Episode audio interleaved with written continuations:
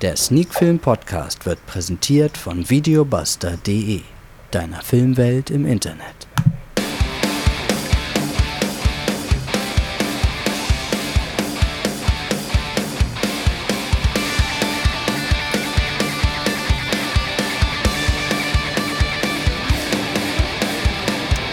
Zwei Wochen hat der Podcast Pause gemacht. Jetzt ist er wieder da.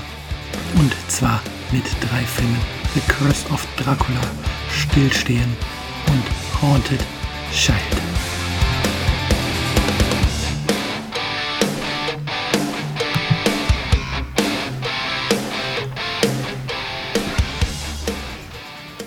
Ja, und damit sind wir mittendrin in Folge 161 von Sneak Film To Go, der Sneak Film Podcast. Und wie gerade im Intro angekündigt, besprechen wir heute drei Filme einen Horrorfilm, ein deutsches Drama, würde ich mal sagen, und ein norwegisches Drama.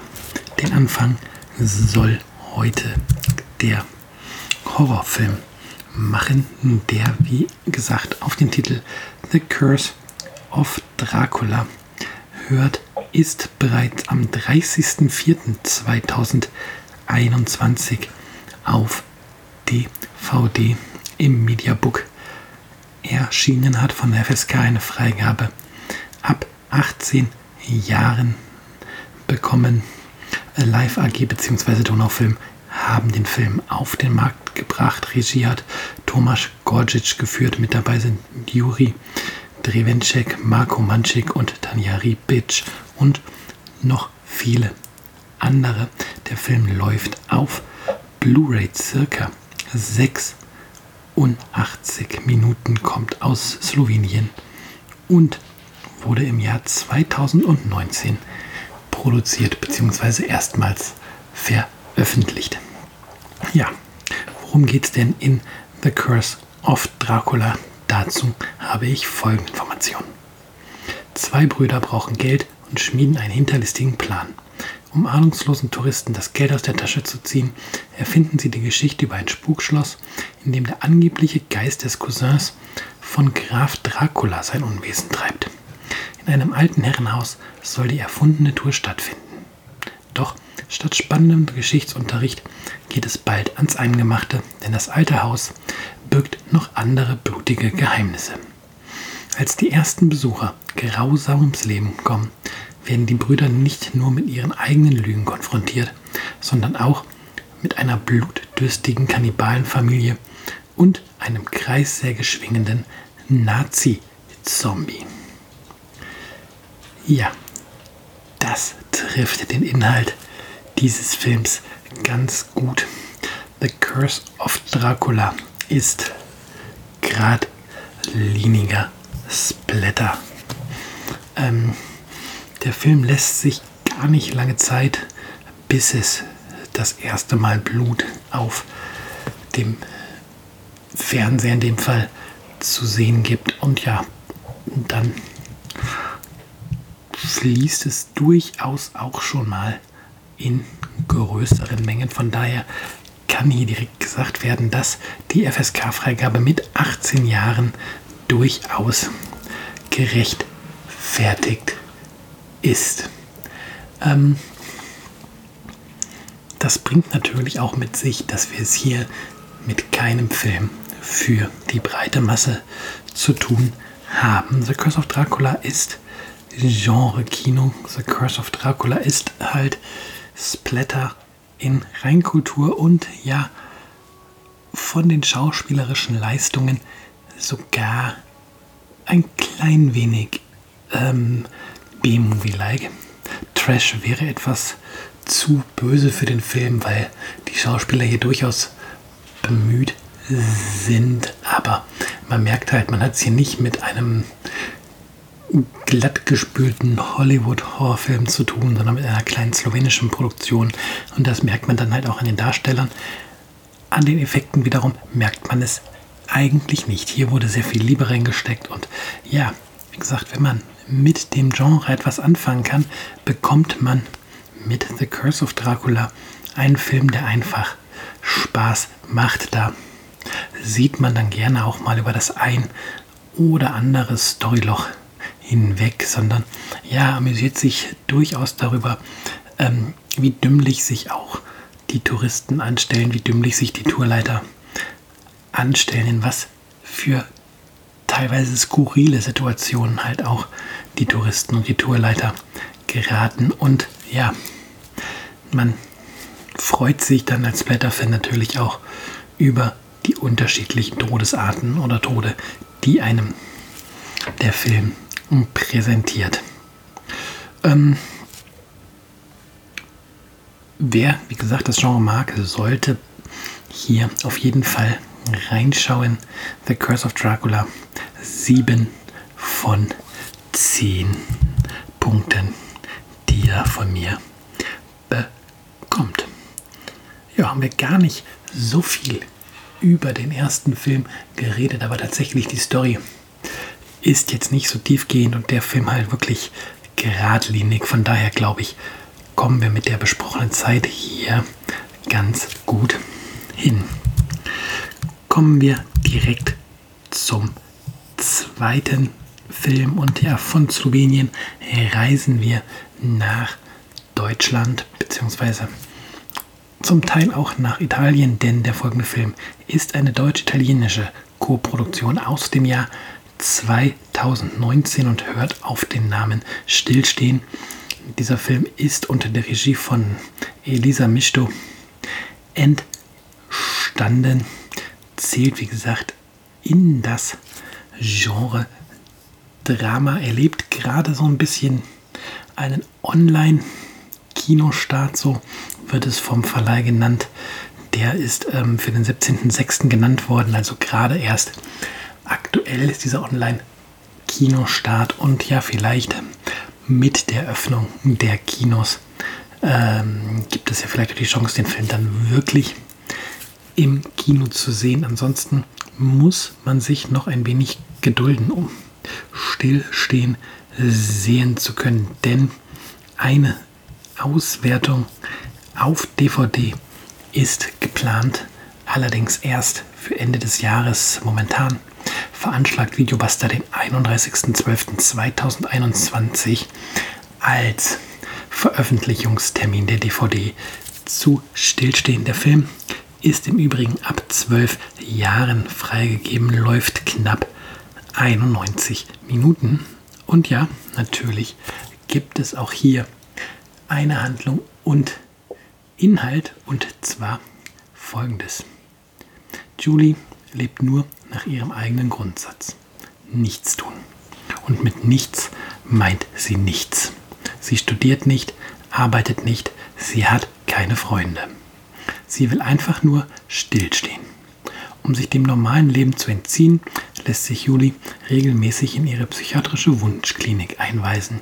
Hier kennt man sie, hier weiß man, wie sie tickt. Dass Juli ohne Gummihandschuhe nicht aus dem Haus geht oder notfalls auch mal ein Lama aus dem Zoo auf einen Rave entführt, wundert niemanden mehr. Man lässt sie in Ruhe. Das ändert sich schlagartig, als sie erfährt, dass ihr Erbe aufgebraucht ist und Agnes in ihr Leben tritt. Eine vermeintlich naive Krankenschwester und ihre neue Betreuerin, die stets bemüht ist, alles richtig zu machen.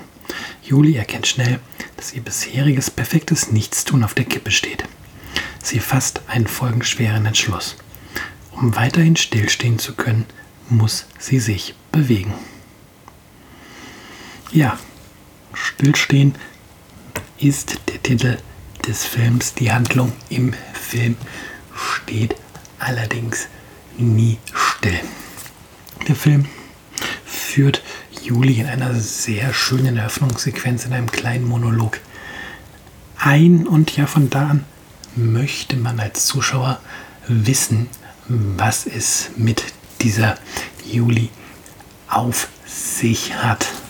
Möchte wissen, was ihre Beweggründe sind, wie sie dieses Stillstehen ähm, realisiert. Und ja, wenn sie dann ähm, tatsächlich mal relativ am Anfang des Films auf ein Date geht und ähm, aus dem Auto ihres Dates quasi aussteigt und das einfach mal aus dem Nichts anzündet, da merkt man schon, dass Juli anders tickt. Und da muss man als Zuschauer dann auch in dieser Szene zum einen deutlich schmunzeln und zum anderen ist das irgendwie so ein erster What the fuck Moment, den der Film hier abliefert und ja, ziemlich deutlich klar macht, dass es ähm, in Stillstehen ähm, ein bisschen rauer zugeht, als man es vielleicht vom deutschen Drama sonst gewohnt ist.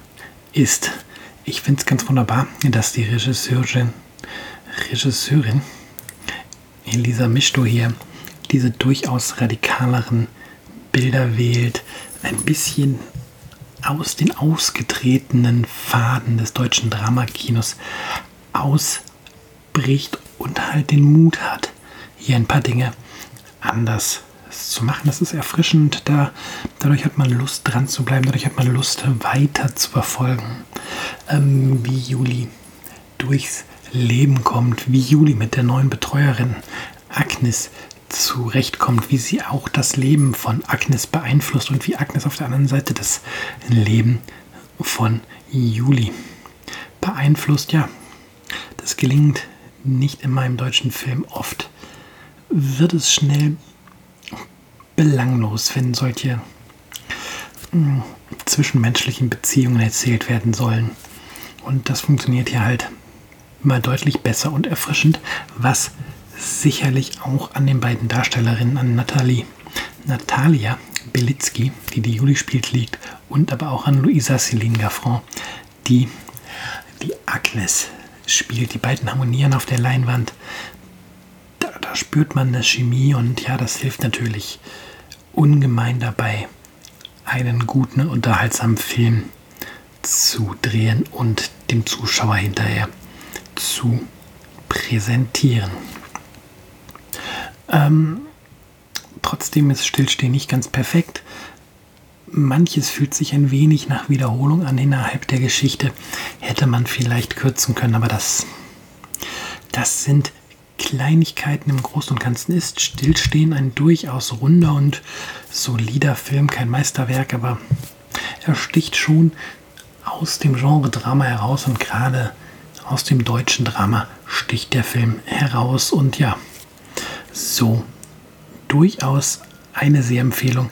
Für den Film gibt es, wie auch schon für den ersten Film heute von mir, 7 von 10 Punkten. Dann habe ich ja gesagt, es gibt heute einen dritten Film und zwar den Film Haunted Child. Das ist ein Film aus Norwegen aus dem Jahr 2017 mit der FSK von 16 Jahren. Und ich habe am Anfang gesagt, ja, norwegisches Drama.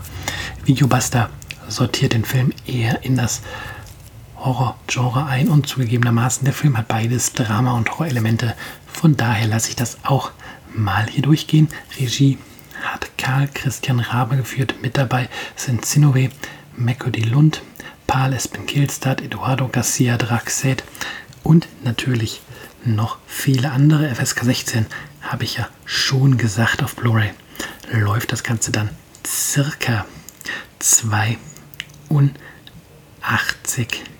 Minuten. Und ja, auch hier haben wir natürlich eine Inhaltsangabe und zwar folgende. Als Catherines Vater stirbt, beschließt sie, ihr Erbe, ein altes Haus auf dem Land, zu verkaufen. Mitten im Winter reist sie in das Dorf, in dem sie ihre halbe Kindheit verbracht hat.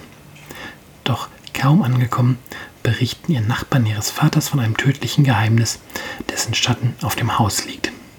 Es geht um das mysteriöse Verschwinden einer Verwandten Catherines vor vielen Jahren und einen Mord im engsten Familienkreis. Als Catherine auf einen rätselhaften Raum im Haus stößt und von unerklärlichen Ereignissen heimgesucht wird, beschließt sie, sich der Vergangenheit ihrer Familie zu stellen.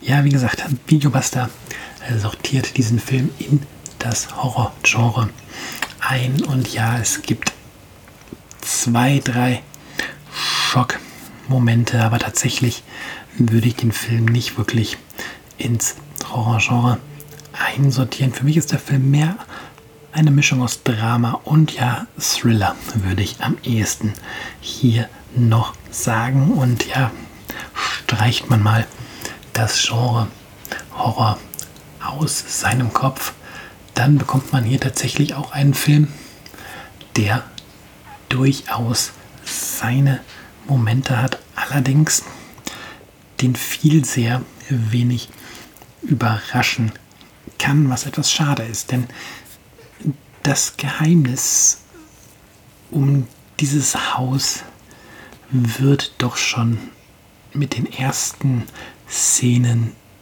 am und im Haus deutlich. Und ja, man, man ahnt es mindestens voraus, wenn man nicht wirklich ähm, schon weiß dann, worum es hier geht. Man ahnt das halt voraus, worum es geht und worauf der Film am Ende hinaus laufen wird. Und das ist ein wenig schade, denn das Storykonstrukt, was wir hier haben, ist erstmal spannend, wird aber mit diesem Foreshadowing und ja, mit diesem offensichtlichen Foreshadowing, ja, da verliert der Film halt deutlich durch.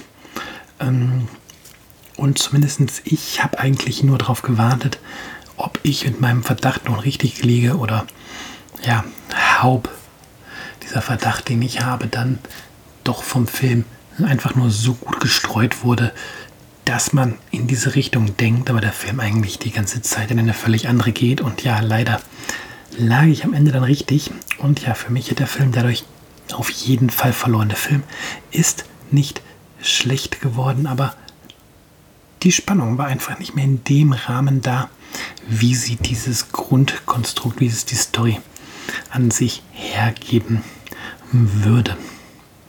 Ähm, die Darsteller spielen hier allesamt gut. Sinovi Mekodilund spielt Catherine wirklich überzeugend und auch die anderen Darsteller. Ähm, da gibt es hier nichts zu meckern. Hier und da, wie gesagt, mm, gibt der Regisseur halt tatsächlich zu viele Informationen mit. Hier wäre gerade, wenn man so ein bisschen auch ins Drama-Mystery-Genre möchte, weniger wäre hier an mancher Stelle mehr gewesen. Das sagt sich halt so leicht dahin, aber es ist leider nun mal so gerade halt der Bereich Mystery, der lebt ja davon, dass, dass vieles ungewiss bleibt, dass man darüber grübelt, was hier gerade passiert. Und ja, dafür ist das, was der Film zeigt, halt dann wieder zu klar, dass man einfach weiß, so ja, das ist das, was hier gerade passiert. Und ja, das hat auch der skandinavische Film in der Vergangenheit schon besser gemacht. Das haben schon unzählige Hollywood-Produktionen besser gemacht, aber genauso haben auch unzählige Hollywood-Produktionen es auch schon schlechter gemacht, weswegen, wenn man Haunted Child ähm, hier mal als Film einordnet, sicherlich sagen kann, dass es kein schlechter Film ist, aber eben auch kein richtig guter Film. Es ist so ein Film, da sitzt man Sonntagabends zu Hause, schlechtes Wetter draußen und schaut, was das ZDF gerade im Sonntagskino zeigt. Ich glaube, so heißt das beim ZDF. Und dann um Viertel nach zehn läuft er dann im ZDF und man bleibt hängen. Ja. Oder man leiht ihn sich einfach mal so auf Blu-ray oder DVD aus für einen verregneten Abend, für eine seichte Unterhaltung von eben den gut 82 Minuten. Der Film ist ja auch nicht so elendig lang, was tatsächlich wieder ähm, für den Film spricht, denn mit seinen 82 Minuten umgeht der Film natürlich auch Storylängen. Es ist einfach nicht die Zeit, ähm, noch Ausflüge zu machen zu irgendwelchen Nebenplots, sondern man bleibt immer schön an der Hauptgeschichte dran. Und ja, dadurch kommt man halt auf diese knackige Laufzeit von 82 Minuten. Das ist ja auch ein wenig so eher selten geworden, dass es ein Film schafft, auch mal ein bisschen über, ähm, über die Kürze im, in der Geschichte und in der Erzählweise ähm, vorwärts zu kommen. Oft werden Filme ja auf knapp zwei Stunden mittlerweile gestreckt und ja, dann sitzt man aber nach einer halben Stunde davon vom Fernseher und denkt sich, warum kommt die Geschichte eigentlich nicht vorwärts? Warum tritt man hier so auf der Stelle? Wie gesagt, das passiert hier mit den 82 Minuten nicht. Ja. Dann kennt ihr meine Meinung jetzt zu Haunted Child, fehlt noch die Wertung. Und ja, leider schneidet er etwas schlechter als die ersten beiden Filme heute Abend ab, wo bisher zweimal sieben von zehn Punkten auf der Uhr stehen, ähm, gibt es für Haunted Child nur sechs von zehn Punkten. Das nur einfach mal in Anführungsstriche gesetzt, weil sechs von zehn Punkten ist ja immer noch eine Wertung, die besser als der Durchschnitt ist. Ja, dann sind wir mit unseren drei Filmen für heute durch, sind zurück aus unserer kleinen Pause, aus unserer kleinen kreativen Pause und hoffe nächste Woche dann wieder mit einer neuen Ausgabe am Start zu sein. Genießt die nächsten Tage. Es soll ja ein wenig kühler werden als jetzt die letzten Tage da lohnt es sich dann auch mal wieder einen Podcast zu hören, ohne dass man, wenn man den Kopfhörer auf den Ohren hat, gleich irgendwie total ins Schwitzen kommt. Da macht das dann gleich wieder mehr Spaß. Wie gesagt, habt eine schöne Woche. Lasst ruhig mal Kommentare zu den Filmen da, falls ihr sie gesehen habt oder vorhabt, sie zu sehen. Und wir hören uns dann wieder, wenn es nächste Woche wieder heißt Sneak Film to Go, der Sneak Film Podcast.